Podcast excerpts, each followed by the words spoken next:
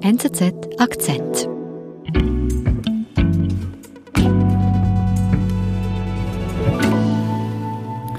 Mein Name ist Manfred Rist. Ich bin seit Jahren Südostasien-Korrespondent der NZZ und verfolge die Entwicklungen in Ländern wie Burma, Malaysia, Kambodscha, Vietnam etc. Hm, und im Moment beschäftigt dich vor allem Burma. Was ist denn los in diesen Tagen? Nun, in diesen Tagen ist ein sehr interessantes Experiment zu Ende gegangen.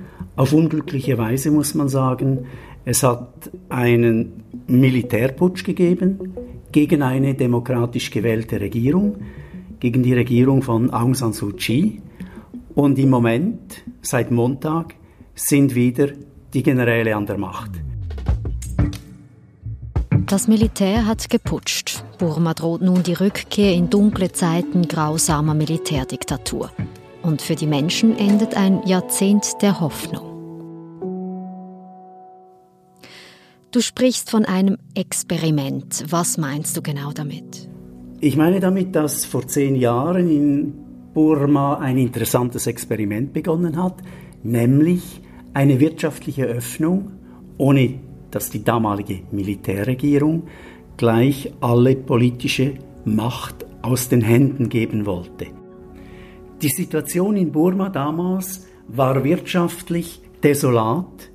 Das Land wurde immer mehr in die Arme von China getrieben. Die Bevölkerung darbten, hatte keine Zukunft, es gab keine politischen Freiheiten, die Menschenrechte wurden missachtet, die politischen Freiheiten unterdrückt. Das Land stand völlig verarmt und isoliert da.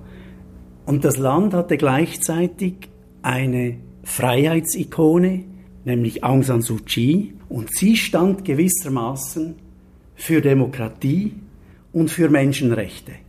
Und mit dieser Figur, mit dieser Ikone versuchten die Machthaber jetzt eine Öffnung. Du sprichst von den Machthabern, also dem Militär. Damit wir das ein bisschen besser fassen können, um wen geht es da konkret? Man muss sich vorstellen, dass die burmesische Armee eine der größten Landarmeen unterhält.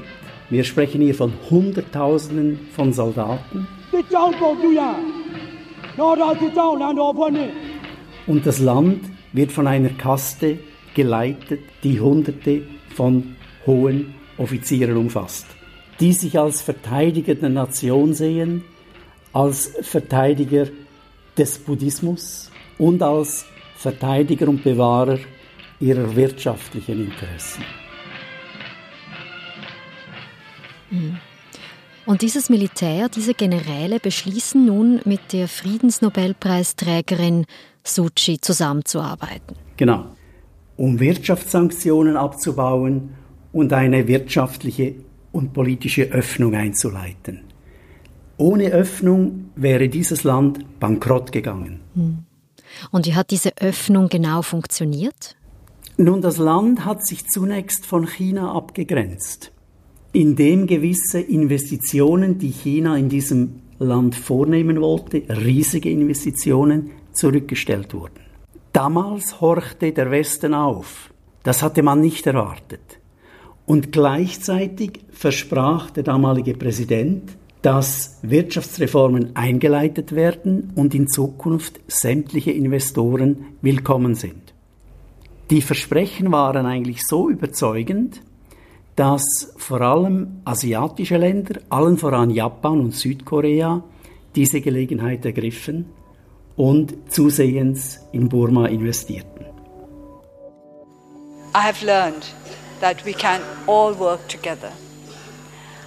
As I said earlier, I felt at home.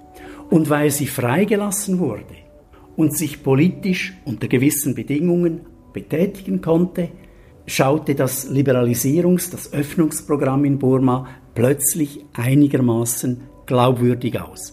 I would like all of you to come to Burma not just to look at investment opportunities, but just to judge how much potential there is for good for the whole world.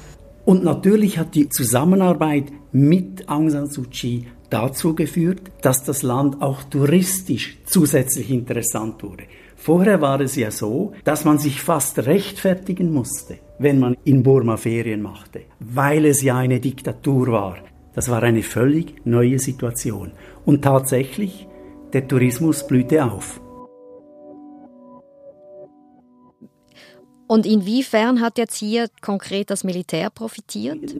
Nun, das Militär wollte vor allem die Sanktionen abstreifen und weil das Militär auch der größte Wirtschaftsfaktor, die größte Wirtschaftsmacht im Lande war, hat sie natürlich vom wirtschaftlichen Aufschwung profitiert.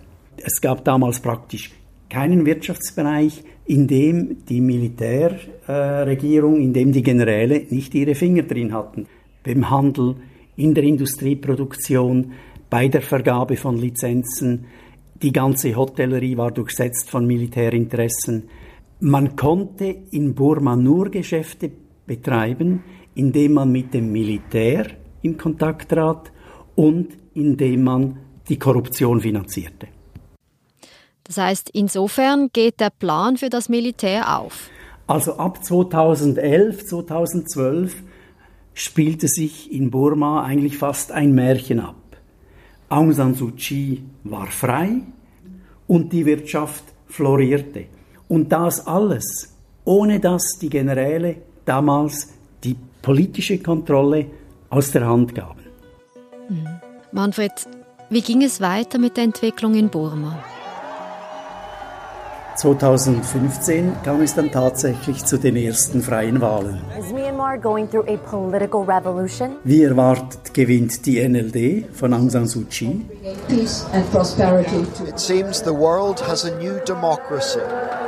Aber auch das Militär, das sich nun auch als zivile Organisation präsentierte, erzielte Achtungserfolge. Dann begann die Regierungsbildung also eine Koalition zwischen Militärs in zivilen Kleidern und der NLD. Und man durfte auf Demokratisierung hoffen. Und so plätscherte das dahin. Die Sanktionen waren weg, die Hoffnung auf weitere Öffnungen stellten sich ein und das Ausland schaute natürlich fasziniert auf das Experiment in Burma. Für das Militär sieht es jetzt aber nicht mehr ganz so gut aus, weil sie jetzt politisch deutlich an Macht verloren haben.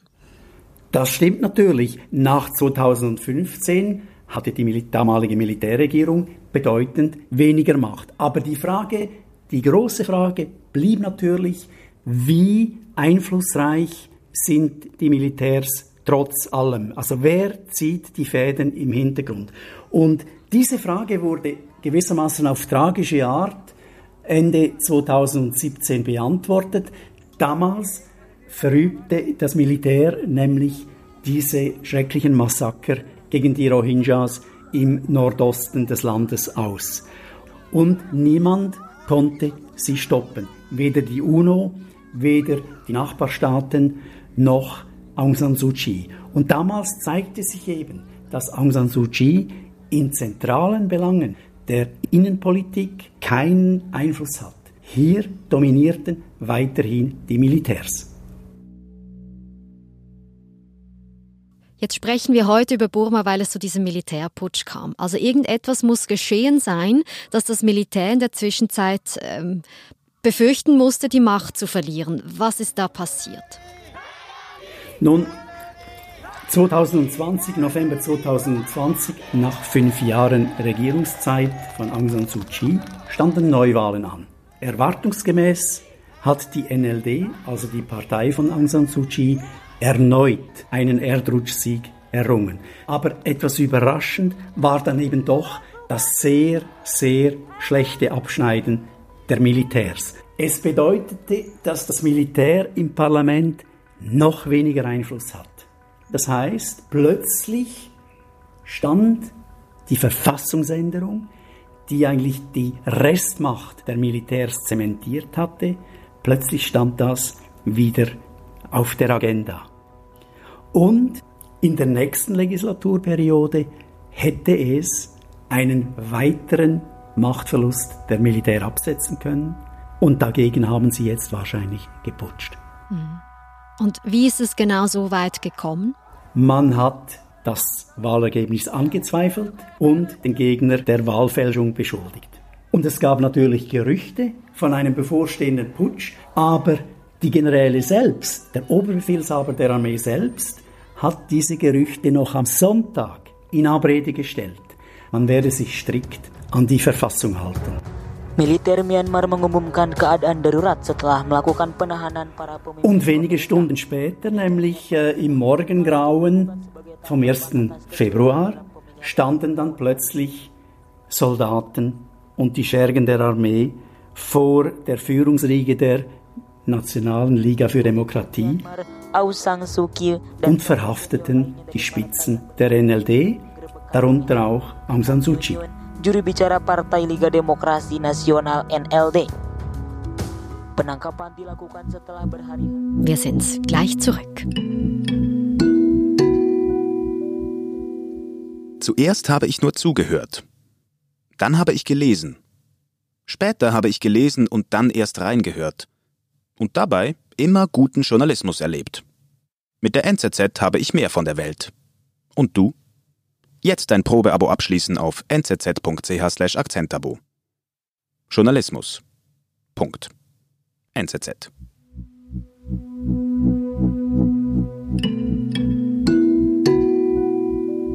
Manfred, du hast es anfangs gesagt, dieser Putsch ist das Ende eines Experiments. Das heißt, wir sehen hier, es ist gescheitert.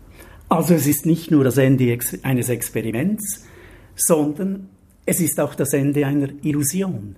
Denn jahrelang hat man daran geglaubt, dass die früheren Herrscher, also die Militärs, zusammen mit Aung San Suu Kyi eine neue, tragfähige Regierung aufbauen können, die letztlich Demokratie, Freiheit und wirtschaftlichen Aufschwung für Burma bringt.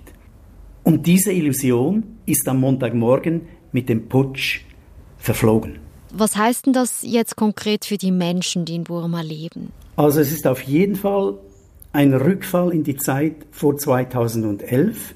Das Militär ist auf den Straßen wieder sichtbar.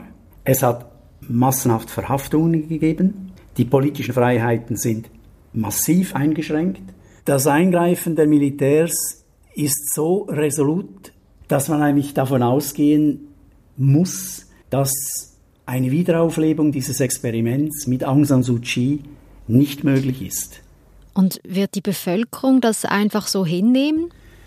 Ich gehe nicht davon aus, dass es in Burma in den nächsten Tagen oder Wochen Demonstrationen geben wird. Und zwar aus einem einfachen Grund. Die Erfahrung zeigt nämlich, dass wer sich exponiert, entweder Selbstmord begeht oder im Gefängnis landet. Mhm. Und ich denke, eine große Frustration macht sich breit, weil, wie erwähnt, es geht eigentlich ein hoffnungsvolles Experiment zu Ende. Das Land hat sich in den vergangenen zehn Jahren enorm wirtschaftlich entwickelt. Und jetzt wird das Land zurückgeworfen. Der Rückschlag ist massiv, aber er ist nicht einmalig, weil in Burma gab es immer wieder Versuche der Demokratisierung. Es gab immer wieder Protestbewegungen und sie wurden immer im Keime erstickt, auch blutig. Die Mehrheit der burmesischen Bevölkerung sind in diesen Unterdrückungsstaat geboren worden. Die Diktatur, die Militärdiktatur geht auf 1962 zurück. Es gibt bald 60 Jahre Militärdiktatur in Burma. Und dass es jetzt wieder passiert ist, dass der Putsch jetzt wieder passiert ist, zeigt einfach, dass das Militär die Herrschaft nicht abgeben will.